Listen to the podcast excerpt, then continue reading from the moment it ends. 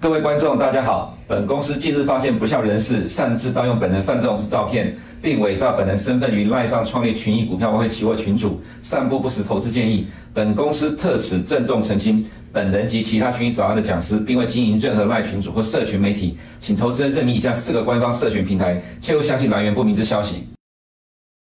欢迎收看群益早安，今天是十月三十一号，十月的最后一个交易日了。来看一下今天的焦点。今天第一个焦点是，当炙手可热的 GDP 遇上了降温的 market。上个礼拜四，美国公布的第三嗯呃第三季的经济成长率四点九 percent，呃不能说跌破市场眼镜了，因为市场预估的呃预估最高值有到五点三左右。那么四点九呢，在市场预估值的上缘啊，这个数据也超过了市场的预期了哈。我在当天晚上呢，我们看到美国的十年公债殖利率波澜不兴，其实在数据公布当下，呃，殖利率是没有动的，到收盘是跌下来的，看起来好像变成利多出尽的感觉。不过，在礼上个礼拜三的时候，美国十年公债殖率已经先大涨了二点七三 percent，代表有人有又比你早知道，先反映了这样的状况。那么从上周四呃上周三到今天早上，呃，十年公债殖率算是暂时的震荡了哈。这么强劲的 GDP，结果债券殖利率没有再继续的创新高。然后股市在十月十三号以哈战争扩以哈战争扩大之后一路下跌，到今天凌晨终于出现了像样的反弹。那么最近很多呃各家机构都在探讨这一波的下跌到底是什么情况。那上周四的时候有提到了这样的一个状况了，不过我们一般也提到有趣的说法。所以这也是我们今天好再来再进一步的深入的探讨这样的状况。当然，探讨这个原因，最主要就是要去判断，呃，这样的情况对市场影响到底什么时候才会结束了哈。我们群益早安开播三年多以来，我们常在说，你要了解市场为什么上涨，为什么下跌，找到原因之后，才能够判断这样的原因什么时候才会结束，那么什么时候才会再呃启动新一波的另外一个方向。这完全都要看呃市场演变到底是在反映什么样的逻辑哈。那么再来就是第二点的部分，这其实跟第一点是呼应，也就是说市场越来越担心经济成长，而不是利率上升跟估值了哈。其实这句话刚好是今天早上我引述 Mike Wilson 的一个呃一一堆新闻报道里面一句话，呃，其实很久没有再听到 Mike Wilson 了，就今天早上看到。他又被最新的 II，也就是 Institutional Investor 票选为今年二零二四年最佳的策略师，不觉得让人纳闷玩乐了哈？去年前九个月他很准，对，被票选为二零二三年最准的策略师，这当然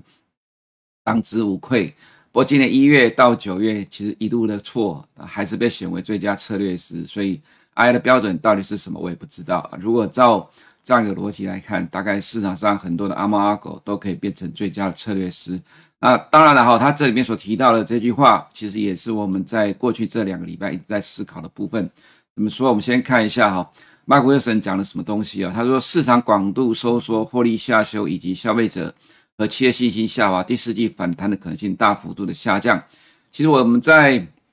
市场做研究哈，其实得到一个有趣的现象数统计的数据，也就是。每年的第四季，尤其是十、十一月，哈，基本上是美国一年当中最会涨的两个月份。通常每年的第四季，哈，在美国的金融市场，尤其是风险资产股市的部分，通常是涨的。我们也统计了过去大概从一九九零年代到目前为止这三十多年的时间，大概只有三次第四季是下跌的，分别是在呃这个两千年的呃呃股市泡沫，零八年的金融危机，呃这个这个雷曼倒闭了哈。那么另外就是二零一八年的第四季，呃，利率正常化情况，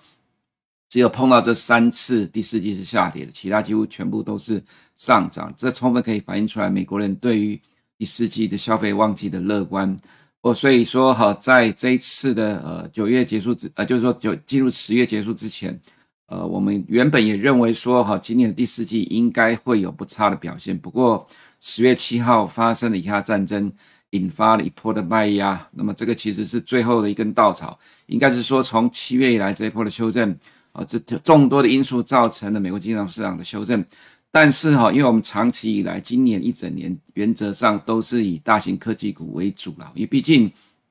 今年以来，美国市场本来就是被大型科技股一路带着走，所以我们的方向上基本上判断，当然都是以大型科技股为主。那，Mike Wilson 这里所提到的获利下修、消费者企业等等有的没有的呢，其实早就已经发生了。那么这个状况呢，当然他说第四季反弹可能性不大。不过，如果照今天的这个走势来看呢，哈，我个人倒觉得说，其实从呃市场的角度来讲，虽然已经发生了这样一个状况，其实我也没有觉得说需要在这里过度的悲观，跌下来就过度的悲观，涨上就过度的乐观。毕竟，你总要看这里面真正内涵是什么。那 Mike Wilson 讲这个理由呢，大致上已经都是过去式，也就是它已经反映在市场里面了。那么现在重要重要就是要看未来的动态怎么样去演变了哈。那么他这里提到说，Fed 收紧政策的影响才刚刚在整个经济体中显现，其实这个部分呃应该是还没有明显的显现出来了哈。等一下我们给各位看很多的东西，你就可以看得到为什么我说其实还没有显现，甚至可能也不见得会显现。但是呢，市场的预期已经跑到这个方向来了。这个其实我们常常在节目中所提到的。不同的市场预期在交战，导致着呃近期这样的一个结果。再就是同样是呃 J P Morgan 策略师啊 v a r k o k a l a n o v i c h 呢表示说，华尔街对获利成长的预期跟金融环境的收紧和地缘政治紧张局势加剧带来的风险脱节。当然了，这两个策略是本来呃今年一整年来都是看保守的，J P Morgan 去年看错，今年也看错，去年看跌，今年看涨，结果后面又变成看空了了哈。那这里面所提到也是市场都知道的事情。所以，我们来看一下现在的状况到底是什么情况哈。有人说，这波下跌完全都是十年公债殖利率上涨所造成的结果，跟呃以哈战争无关，或者是说呃跟这个欧洲中国的影响无关。就我们上周四就做了一个图来给各位比对，我们再看一下，这是我们从今年以来就一直不断的关注的所谓的七巨头。那么红色这条是七巨头的走势了哈。其实，在七月见高点之后，这个次高几乎是接近这里的。这其实三个头，三个高点，你可以说三尊头也 OK 啦。不过真正引发下跌的，其实是在十月之后了。也就是说，债券殖利率如果说要影响到七巨头的话，严格来讲，大概是在四点七、四点八之后，才真的去影响到七巨头。那你可以看到，在债券殖利率一路上涨的过程。七巨头股价其实完全不受影响了哈，在这边高档震荡，在这里面呢，甚至 Meta 跟 Alphabet 还在十月在创了今年以来的新高，所以我从我个人在观察市场，我个人不会觉得说债券殖利率会是七巨头下跌的主要因素，甚至可以说了哈，上礼拜 Alphabet 数据不错，但却是补跌，因为市场对于 AI 的要求非常的高，所以才使得。包括 Alphabet 跟 Meta 上个礼拜公布出来之后，即使已公布的财报符合市场预期，虽然只有呃 Alphabet AI 的部分，但原则上来讲状况是不差的，但市场却是以重挫回应，这就告诉你是除了补跌之外，市场对于已经涨多的股价要求更高哦，所以才会呈现出这样的结果。从七巨呃七巨头表现来讲，它是这样的情况。但是如果以整个纳斯达克走势来看的话，那么七月之后，它就的确是有受到了债券殖率上涨的影响，这也是事实。所以，我们说，我们今年以来观察的大型科技股，本来它受到殖率影响就比较小了哈。所以，它其实可以得出一个结论，就是说，如果你要判断未来的动态，你仍然要观察七巨头有没有办法比整个其他指数，比如说道琼、S&P 500或者整个纳斯达克指数来得更早。不再抗呃，不再下跌抗，或者是说对利空相对的有抵抗力哈，这可能是你接下来需要去密切关注的部分。那么再来就是这一张，我们在上个礼拜是有提过了哈，这里再简短说一下了哈。其实在这里就是欧洲市场跌下来，欧洲市场当然是受到中国的因素，也就是说曾经是欧洲最大的权值股 LVMH 提到了。呃，中国的影响，所以从七月开始缓跌，到九月财报公布一路的急跌，这都是受到中国的影响。所以中国经济的疲弱影响到欧洲股市。其实我们常常在节目中给你比对道琼或 S&P 五百呃，跟欧洲股市的走势比对，就可以看得出来这两个走势是亦步亦趋的。所以九月下旬之前，当然，呃，美国股市是受到欧洲股市的影响。那么中国股市其实从今年年初见高点之后就一路跌下来，九月之后跌势加剧。当然是因为恒大跟碧桂园的违约者所带来的影响。那么到了十月十二号之后，就是以哈战争的扩大了。所以多重因素造成的金融市场呃剧烈的修正。当然回到我们讲的主轴来讲，其实从这里来看，这其实是相对的最抗跌的。所以这就是我们一直在讲的。如果你要去观察市场什么时候稳住，你就要观察七巨头的动态了哈。那么再来就是呃，呼应到第二点的部分，市场已经在担心经济成长的，呃，这就呼应到我们经常在节目中所秀出来，我们观察到的经济成长率的部分。这是从年度的角度来看，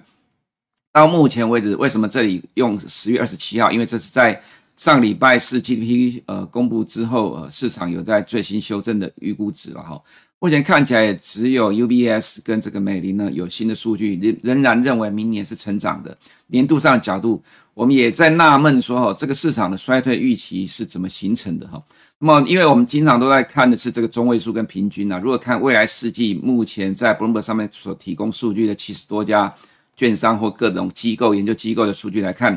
中位数普遍认为明年各季都还是成长，只是变成是微幅的成长。那么从平均数的角度来讲，其实也是成长的，这不禁让人纳闷，衰退预期从何而来？所以我除了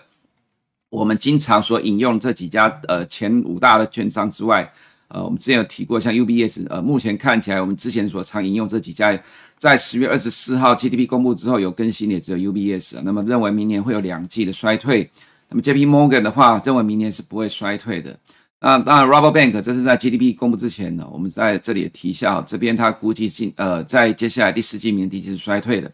除了在我们常常所追踪银行之外呢，我们也找了其他的券商，有市场有指标性银行，就看了一下，呃，才发觉到说，其实认为二零二四年呐，哈，单季会出现两季的衰退，看起来是很多大券商普遍的看法。呃，除了说我们常追踪的这些券商之外，也就是说，原本。二零二三年一堆人看空被嘎到爆的原因，是因为原本预期二零二三年会出现单季或两季的经济成长率的衰退，结果二零二三年没有出现衰退，反而第三季还大成长。但是呢，原本预期的二零二三年的经济衰退，呃，现在延到了二零二四年。原本认为的二零二三延到了二零二四会有出现单季到两季的衰退，现在看起来虽然说刚才所提到中位数，呃，跟市场平均数看起来普遍都还是维持正成长的。不过，知名的券商普遍都认为明年它会有单季或两季的衰退了哈，这就是所谓为什么呃市场开始担忧经济成长的关系，因为呃高殖利率的因素所造成的影响。但在这种过程当中，一定大型科技股是相对抗跌，因为毕竟他们受到经济成长影响本来就比较低的。不过这也是我常常在说的哈，市场预期的交战。原本认为，呃，今年整，呃，就明年整年是不会衰退的，但现在看起来，呃，认为明年会有单季到两季衰退的声音增加了，所以这也是造成最近下跌的主因之一。加上以下战争，各式各样不同因素，以下战争也会是这其中的因素，造成市场认为在接下来可能会有产生明年二零二四年经济衰退。这么多因素情况之下呢，交织而成现在的结果。再来，我们看 FactSet 预估的数据。呃，第三呃第四季的预估的成长数，呃，就是说这个获利成长，呃，下修到五点三，这也是已经正在进行式了哈。那么今年整年获利成长零点九，为什么从这里可以凸显出 Mike Wilson 今年错了一整年？因为他从去年底就说今年的 S&P 五百获利会衰退十六 percent，其他是从呃所谓的历史中呃自己去推估模型去算出来数据，并不是根据市场上所有的数据去不断的及时动态调整。它的衰退十六 percent，大概从头到尾都一直是这个数据，所以当然会错。但是如果说从 FactSet 数据它的角度来讲，它一直在不断的动态调整，这个调整都一直在不断的反映在价格里面，所以这个都是已经是进行式，而不是未来式。所以我会说的是，其实市场的价格都已经在反映了。那么即使如此了，哈，今年还是成长。那么二零二四年第一季成长七点六，第二季成长十一点二，整年二零二四年成长十一点九，这是微幅的下修。因为随着近期发生了这么多的事件所造成的影响，你要说二零二四年再衰退十六 percent，至少从现在状况来讲，其实并没有这样的一个状况出现。这个指的就是呢，不同的市场预期在不断的交战，没有错。现在的确认为二零二四年单季会有或者两季成呃经济成长衰退的状状况是呃几率在升高，市场的看法。再就是认为获利下修了这样的几率的呃这样的预期也正在升高。但是并不会到直接去跟你反映到明年会衰退十六个 percent 左右，或者十十个 percent，所以这样的情况呢，它就产生边走边看边修正的情况。因为先杀一段了，杀一段之后，接下来就要看市场到底有没有如这一些预期所反映的状况有那么糟。如果没有的话，它又会再弹起来。这个就像二零二三年一样，市场都认为今年会出现衰退，就没有衰退，第三季还成长了四点九 percent，所以才会高爆一堆的空头。那么现在终于跌下来了，所以很多人都讲说，哦，我们喊跌的状况终于来了。不过你最终还是要看经济成长率跟经济数据，还有呃这个企业获利而定了哈。这是呃 FactSet 所预估的单季的企业获利，二零二四年企业获利。那么这是现在看到 S&P 五百市场预估值的目标，最高在四千九，最低在三千九。那么目前的位置大概在呃四千一百点左右。那么是这一条蓝色的是市场预估的平均值，大概在四千三了。意思是说这一波的下跌修正已经跌到了市场预估的 range 下缘，大概这样的一个附近。那么这里也提一下了哈，呃，我们之前哈从去年第四季一直到今年上半年常在提的一个。一条均线叫做两百周的均线，这一条均线之准，其实远超过我们呃美国以外的投资人的想法哈。在去年九月贯穿两百周移动平均线的时候，我还在纳闷 Mike Wilson 的讲法。那 Mike Wilson 我个人觉得是猜对，因为当天呢哈，他是说跌破两百天均线之后就会开始反弹。不过呃，其实在当时候就有新闻报道布隆德新闻提到说有超过五百亿美元的城市交易。设定在跌破两百周均线之后进场，所以启动了这一波的反弹。那么 Michael Hartnett 呢，在前两天提到说，他认为 S&P 五百还有五个 percent 的下跌空间，其实他指的就是两百周的移动均线。那么两两两百周的移动均线现在是在三千九百四十四点，不是说 Michael Hartnett 很准啊，而是说两百周均线其实是美国投资人普遍认为有效的一个呃参考的支撑。所以他也把这个拿出来讲了，那我也把这个拿出来讲，在上周大概有提到了哈。那么现在在两百周均线的本益比大概是十五点九倍，如果是这个指数的话，但是从指数今天收盘的角度来讲，大概差不多是在十六点九倍。那么如果从呃十年移动平均来讲是十七点九倍，所以我们刚刚前面一开始所提到说，市场都已经在反映了这一些大家所担心的东西。那么大家都反映了，你觉得现在状况有没有去年九月？市场气氛那么糟糕，我个人觉得是没有像去年九月的市场气氛那么糟。那么，所以就是所谓的边走边看边修正。当跌了一段来到这里之后，你就要看市场所预期的状况到底有没有发生。如果市场已经在反映了担心明年会有单季或两季的衰退，然后接下来获利的下修，但这都是进行式的。那么这样子的一个过程，呃，造成近期的骚动之后，它当然就会等待什么？这个礼拜四。FOMC 会不会因为这一次呃市场的骚动而变得更加的鸽派呢？之前是觉得说中中立两边鹰派鸽派互相兼具，但是经过市场的骚动，可能市场就会带呃就会期待这样的情况了，所以带动今天的反弹。那么再我们从另外一个角度来看呢，哈，这是从两百天均线日的均线，从这个角度来看，这里是个位数，大概只有三跌到三个 percent，这里在十一十三，意思指的就是说两百天移动平均线。股价还维持在上面的比例哦，到目前最近只剩下二十四点六个 percent。你当然可以从这里面去感觉到什么样状况。的确，大部分股票都已经跌到两百天均线以下了，只有七巨头还在两百周还还在两百天均线附近或者是以上了哈。这个是呃七巨头最强，所以我会跟你讲说，如果你要观察的话，重点还是看七巨头未来的动态而定的哈。那么黄金的话呢，呃，今天它仍然有持续的反映以哈战争的部分。其实我们之前就说过，我们认为原油不是一个好的衡量的工具，因为第一个，美国国内的需求低迷；第二个，其实伊朗并未参战的哈，虽然有代理人，不过代理人攻击了美国在叙利亚跟伊拉克的基地，呃，这个其实美国所针对还是所谓的代理人，并不想把伊朗扯进来，因为如果真的要把伊朗扯进来的话，那其实就没完没了了，除非伊朗自己。真的要呃涉入这个战争，那当然，如果真的伊朗要涉入这个战争，那又是另外一回事了。至少从目前角度来讲，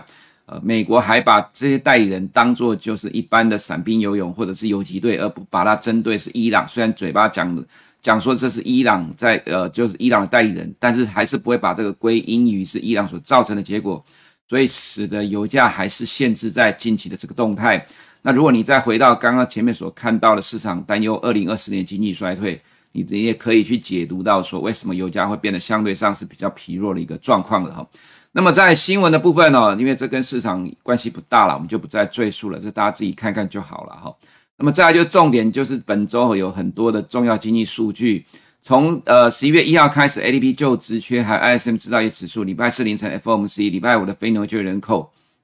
还有明呃今天的日本央行的会议，等下我们再说明哈。那么明天晚呃十月一号晚上的就呃这个 ADP 符合预期的话，就是降温。虽然说它较前期会是大幅成长，可是你去比对另外一个非农业就业人口，因为它在上个月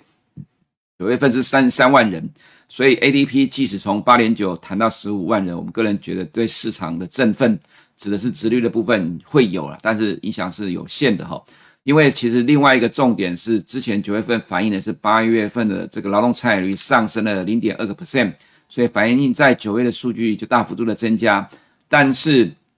呃，我们看到九月份劳动参与率并没有成长，所以原则上没什么太大的意外。呃，在十月份的非农就业人口数据应该跟市场预期的差不多一样，也就是说，在就业数据看起来普遍都会呈现降温的情况。另外，就职缺预期是九百二十六点五万了哈，如果符合市场预期的话，那它就会呃又是一个明显的降温。那么盘面上会呈现现在的情况，就是经济数据的坏消息仍然是市场的好消息哦，所以接下来的制造业指数市场预期也是维持持平不变的哈。进入十月之后，哦，普遍看到预期的数据不是持平就是趋缓的动态。ISM 制造业指数在价格的销售价格部分有在稍微的反弹，这是市场的预期。我们先以市场预期为主。那么非农就业人口前期三十三点六万人，预期是十九万人。这我刚才说过，十月劳动参与率的关系。那么失业率就没有什么太大的变化。平均时薪如果是符合市场预期的话，就降到四点零的。那么 Fed 自己说三点零到三点五呢，这个就能够让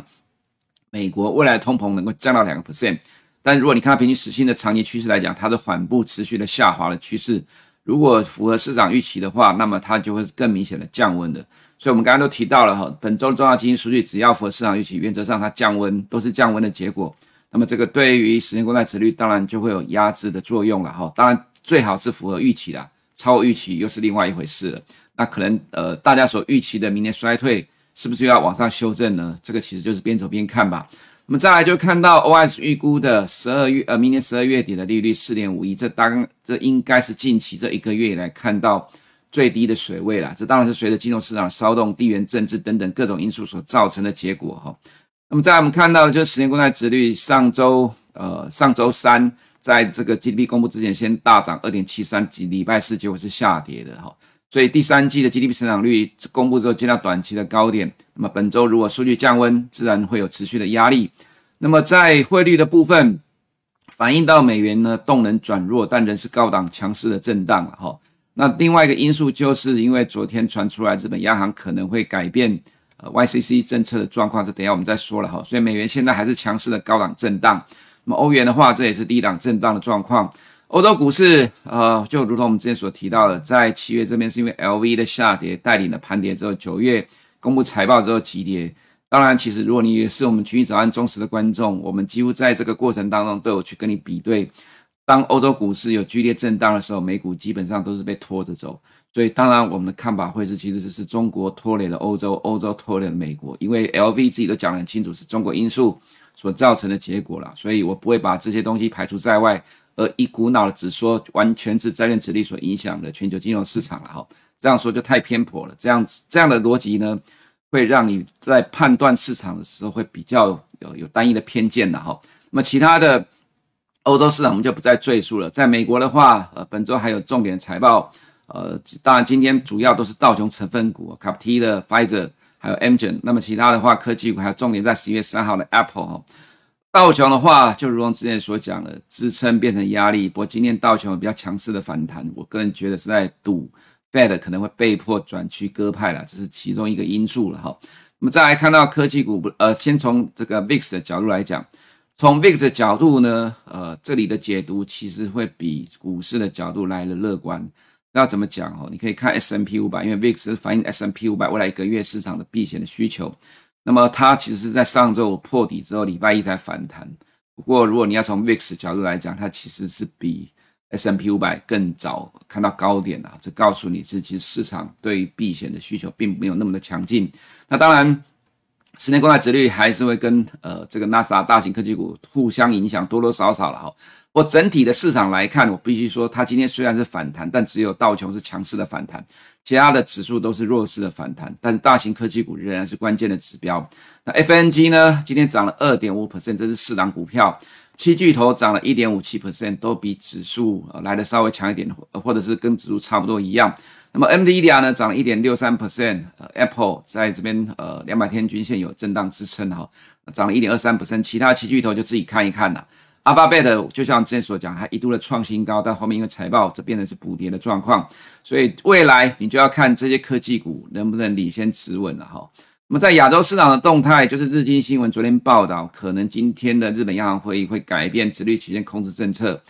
可是今年以来日本央行否认了很多次，结果到最终每次否认完之后，日元又在创新低。这一次我个人觉得其实不会有什么新的变化啦，因为。日本的通膨终于跌到三个 percent 以下了。其实日本官方早就一直在讲，呃，二零二四年通膨会降到两 percent 以下。为什么要有直立曲线控制政策？就是希望通膨上来。就如果通膨掉下去了，他有什么理由去改变直利率曲线的控制政策了？这其实是我们觉得，呃，今天大概就是呃，就是市场的预期，大概就是短线的震荡吧。哈，那么在中国的部分。呃，这两天召开全国性的金融工作会议了，定调为五年未来五年的行业发展的走向。呃，目前就是要防止经济低迷跟房地产问题进一步蔓延到银行业了哈。所以官方各式各样的利多，昨天外资没有什么进呃没有什么认就是买账还是卖超了哈。不过在盘势这种盘势里面，呃有涨有呃有涨有跌，你可以看到房地产依然没有起色，这是上证房地产指数。呃，虽然说也有考呃考虑到参考，就是说十一月拜习会可能有谱了哈。不过你看到房地产指数没有什么明显的影响，对整体指数是有帮助的。那创业板呢也有涨上来。不过我个人觉得美国龙科技战也不会因为拜习会中国呃美国就解除对中国的管制。其实美国对中国的科技管制越来越严格啊，这个其实不会因为拜习两个人见面就能够改变的啦。这其实只是美国希望。能够见面，能够在军事上双方再恢复对话，因为担心擦枪走火。因为现在美国如果除了乌克兰、以色列之外，可能还要在南海变成有第三个战场，这大概是美国所不想见到的。美国其实从今年五月到现在为止，一直希望跟中国呃对话、见面等等。它其实最重要一个目的就是要启动恢复双方在军事上的对话。不过到目前为止，美国一直无法如愿。这一次拜习会能否重新恢复双方军事对话，才是真正美国所要的东西。然而，中国要的，美国也不想给。所以，其实我个人不会觉得说拜习会会有什么正面的结果啦。这就是市场短线的憧憬，期待拜习会有正面的状况。不过，地产股仍然没有什么正面的反应啦。所以，这里就短线炒一炒吧，跟着美国金融市场今天弹反弹动一下。今天美股强力反弹，台湾总该跟得上吧？好，我们看一下。这里刚好也是两百天的均线，而且 OTC 也是两百天的均线。奇怪，我们台湾人常常用了两百四十天的均线年线，或者是我个人在用了两百五十天的年线，都没有发生效果，反而是在呃一般西方人、美国、欧洲大部分金融市场用了两百天均线呃在这里产生的效果。当然，这个效果不代表它一定就会在这边死守不破了哈。当然还要看国际的局势动态而定。但是至少，如果你从盘面上角度来讲，的确有人有特定的力量在这里守住了哈。那守住的意义呢？当然很清楚，想要干嘛？就是等待国际市场稳住。所以昨天尝试的想要拉抬，却又掉下来。但是今天凌晨，美国强力的大涨。如果照过去的经验来看，神秘买盘一定今天会奋力一搏了哈。这个其实是台湾人最幸运的地方，相较于国际金融市场。没有大人在照顾，那么有神秘买盘照顾的台湾投资人，每次总是在下跌的时候，殷殷期盼这个大人伸出援手，跌个五百点就期盼国安基金护盘。其实说实在的，这样的一个状况，当然对于投资人风险意识是不好。不过没办法，毕竟呃，明年一月十三号重要的日子就快到了，这么重要的民主活动，呃，对于呃台湾投资人来讲，这何其有幸，有这么样的神秘力量在帮助大家在底下撑底哦。所以终于等到了美股的强力反弹，今自然今天大家会比较开心一点。不过接下来还是要观察国际市场的动态了哈。如果以哈战争突然伊朗给你跑进来参战的话，那你自己就要能够判断到底接下来会发生什么情况。以上是我们今天群益早上内容，我们明天见。如果你不想错过最新市场动态，记得开启小铃铛并按下订阅。此外，我们在脸书、YouTube 以及 Podcast 都有丰富的影片内容，千万不要错过。每日全球财经事件深度解说，尽在群益与您分享。